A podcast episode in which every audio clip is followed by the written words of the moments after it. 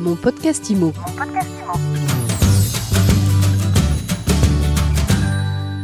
Mon podcast IMO revient sur les nouvelles consignes du HCSF, le Haut Conseil de stabilité financière pour les crédits immobiliers. Et aujourd'hui, on en parle avec le professeur d'économie Michel Mouillard. Michel, bonjour. Bonjour Ariane. Alors Michel, on va essayer d'y voir clair sur ces dernières annonces du HCSF. On a entendu ces derniers jours des professionnels de l'immobilier et du crédit se réjouir notamment de l'allongement de la durée des crédits sur 27 ans. Hier, Bruno Rouleau, président de l'APIC, invité de mon podcast IMO, émettait quelques bémols. Alors moi j'ai hâte de savoir quelle est votre position à vous, Michel Mouillard, sur ces nouvelles recommandations. Rappelons-nous tout d'abord de ce qu'a été la recommandation de décembre 2019 un ou deux arguments euh, ont été avancés pour euh, la justifier. L'un d'entre eux concernait euh, la montée du surendettement des ménages qui devenait intolérable et qui allait poser un problème monstrueux à l'économie française. Et l'autre concernait la protection du secteur bancaire et financier qui devait commencer à assagir sa production de crédit en la rendant plus raisonnable. Du côté du surendettement, euh, trois semaines plus tard, le même gouverneur de la Banque de France est venu expliquer que le surendettement avait reculé dans des proportions extraordinaires. Il redescendait à des niveaux qui étaient des niveaux qui montraient que les différentes mesures qui avaient été prises depuis, etc., etc. Et puis, l'autre argument, eh bien, l'autre argument, euh, consistait à dire qu'il y avait 8-10% euh, presque de crédits qui étaient distribués euh, à plus de 25 ans. Et puis la réalité étant que 1%, 1,5% peut-être de crédits étaient distribués à plus de 25 ans. Donc on est habitué à des déclarations qui sont des déclarations de circonstances.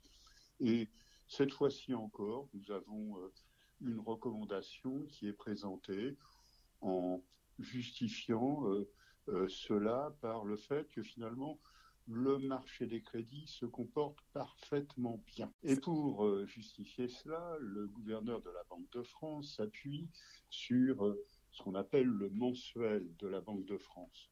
Je ne vais pas rentrer dans le détail technique, ce serait intéressant pourtant. Et effectivement, nous avons un mois d'octobre qui a été, nous dit la Banque de France, tout à fait exceptionnel. Bon, alors on essaie de comprendre à quoi ça correspond, et là on est quand même quelque peu surpris. De deux choses. S'il s'agit de prendre une mesure qui va engager l'économie française pour plusieurs mois, une année, voire plus, en s'appuyant sur un mois de production de crédit, on est quand même quelque peu inquiet. D'autant qu'en y regardant d'un petit peu plus près, on s'aperçoit que sur les neuf premiers mois de l'année, eh bien, la production de crédit, en fait, a reculé de 6,4%.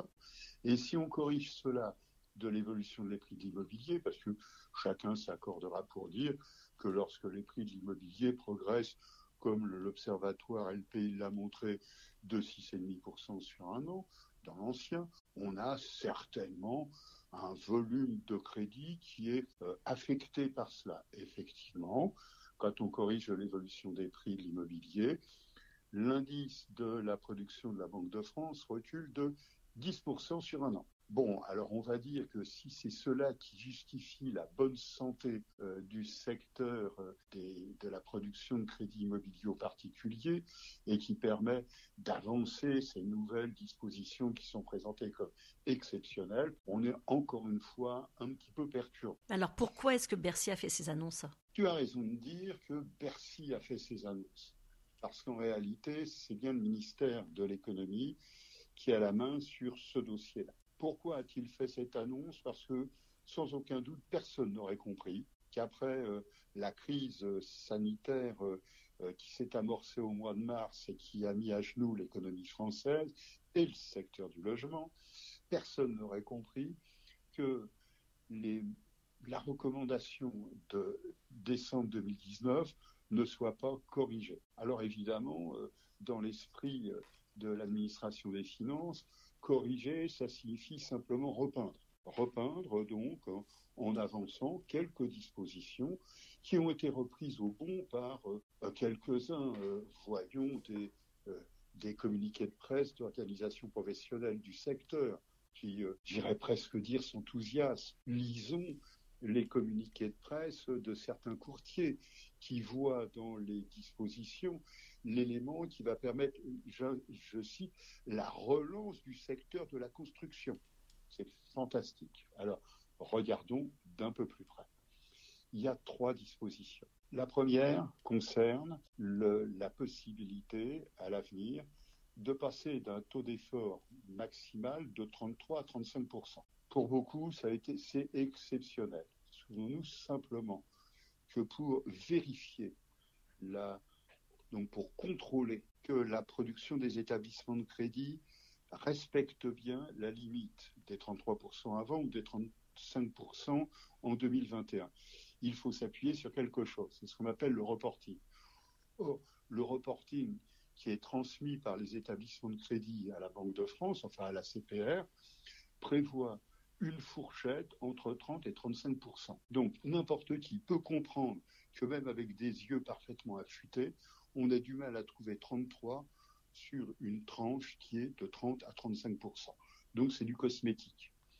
Qu'est-ce que ça va avoir comme conséquence? Rien de rien, parce que même la CPR reconnaît que de toute façon, il y a une forme d'approximation dans ce calcul de taux d'effort à l'octroi qui fait que à 1% ou 2% près, on ne sait pas trop si c'est, etc. Donc, c'est cosmétique. La deuxième grande mesure qui est annoncée, c'est celle qui consiste à dire qu'on va autoriser 20% de dossiers, principalement primo-accession, qui seront au-delà de cette limite de taux d'effort de 35%.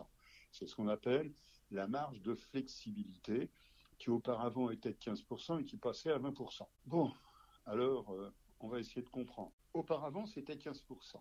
Tout le monde s'accorde pour dire que la marge de 15% a été très mollement respectée en 2020.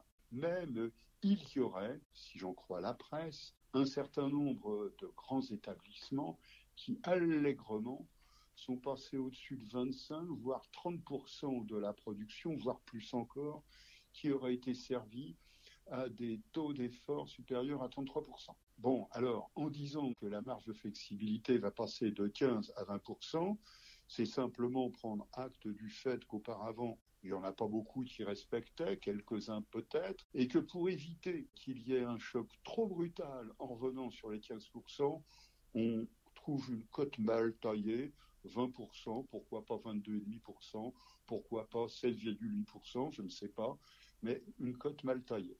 Est-ce que cela signifie qu'en revenant, en passant la marge de flexibilité de 15% à 20%, on va avoir une augmentation de la production? Mais non, puisque tous les établissements qui étaient au-dessus de la marge de flexibilité de 15% auparavant vont de toute façon devoir réduire leur production. Ils vont devoir réduire leur production pour rentrer dans les clous. Et les clous, euh, le gouverneur de la Banque de France, plus précisément le, ministre de l'économie, euh, a bien insisté sur le fait qu'à l'avenir, les clous seraient contrôlés et qu'il y aurait, à partir de l'été 2021, des instructions à caractère juridiquement contraignantes qui viendraient entourer, encadrer plus strictement la production de crédit immobilier aux particuliers. Donc, est-ce qu'on peut penser qu'il va y avoir une ouverture de l'offre de crédit?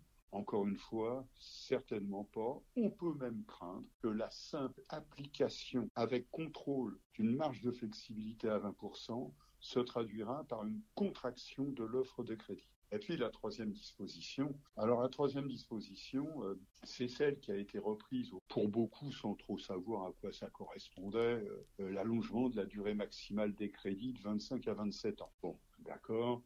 il fallait aussi lire dans le texte, quelques-uns l'avaient fait, beaucoup n'ont pas eu le temps, qu'il s'agissait des logements neufs ou en rénovation. Donc c'est pas le marché de l'ancien, encore une fois. Hein.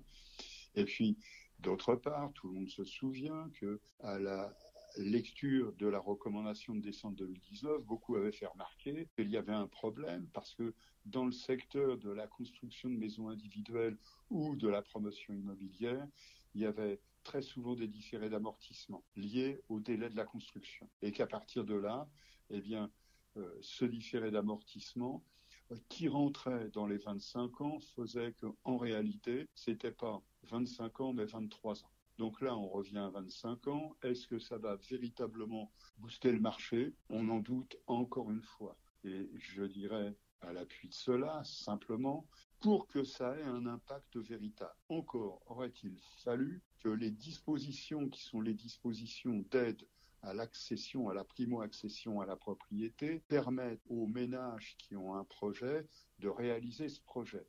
Or, on a bien vu ce qu'il en était dans, la loi de finances, dans le projet de la loi de finances pour 2021. Le prêt à taux zéro a été reconduit à l'identique. Cela signifie donc que ces paramètres techniques se sont érodés parce que les prix augmentent derrière, etc., etc. Et donc, ça signifie que les 70 000 prêts à taux zéro qui sont attendus en 2021 réussiront peut-être à faire 50 ou 55 000 opérations dans le neuf. Donc, c'est-à-dire à peu près, peut-être un petit peu moins que cela fut le cas en 2020. Donc, l'un dans l'autre, si on résume, du cosmétique, de l'annonce contrainte parce que personne n'aurait compris que l'administration des finances ne bouge pas le mi-quart de la moitié d'un coup doigt face à la situation du secteur.